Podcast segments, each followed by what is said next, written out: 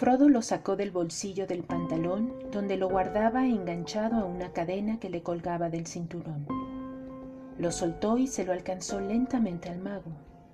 El anillo se hizo de pronto muy pesado, como si él mismo o Frodo no quisiesen que Gandalf lo tocara. Gandalf lo sostuvo. Parecía de oro puro y sólido. ¿Puedes ver alguna inscripción? preguntó a Frodo.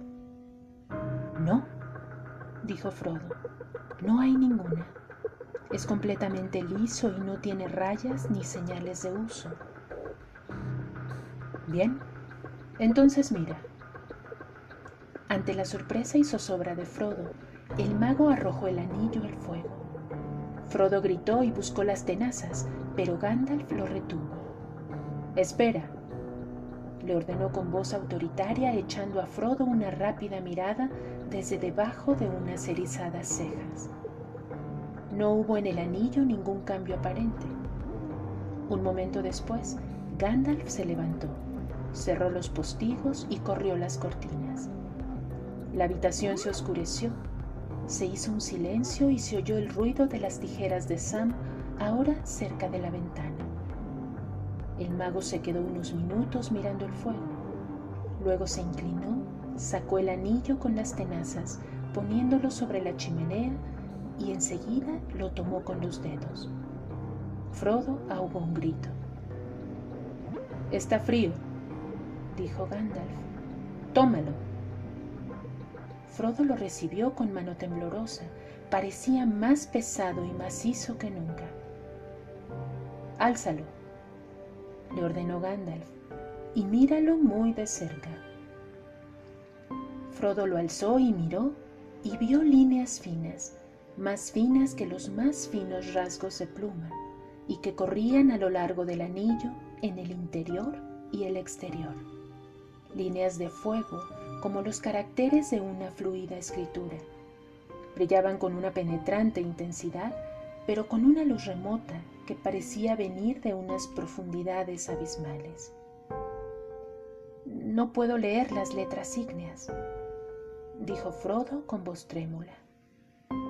No, dijo Gandalf, pero yo sí. Son antiguos caracteres élficos. El idioma es el de Mordor, que no pronunciaré aquí. Esto es lo que dice en la lengua común en una traducción bastante fiel un anillo para gobernarlos a todos, un anillo para encontrarlos, un anillo para atraerlos a todos y atarlos en las tinieblas.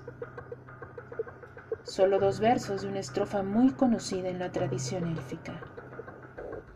Tres anillos para los reyes elfos bajo el cielo, siete para los señores enanos en casas de piedra para los hombres mortales condenados a morir.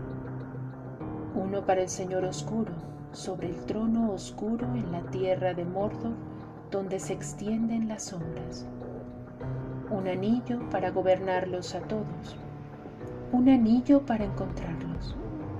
Un anillo para atraerlos a todos y atarlos en las tinieblas, en la tierra de Mordor, donde se extienden las sombras.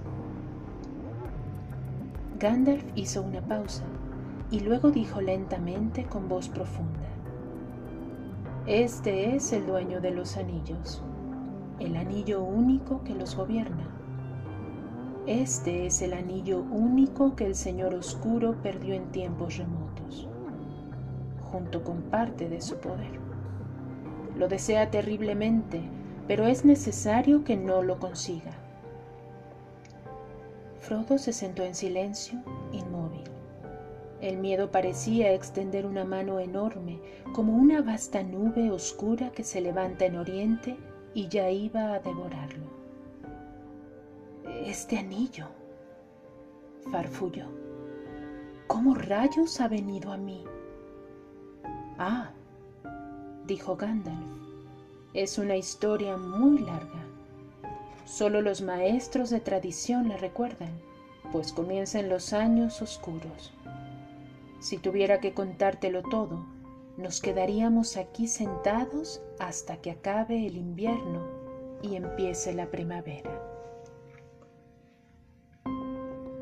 El Señor de los Anillos, la comunidad del anillo. J.R.R. Tolkien.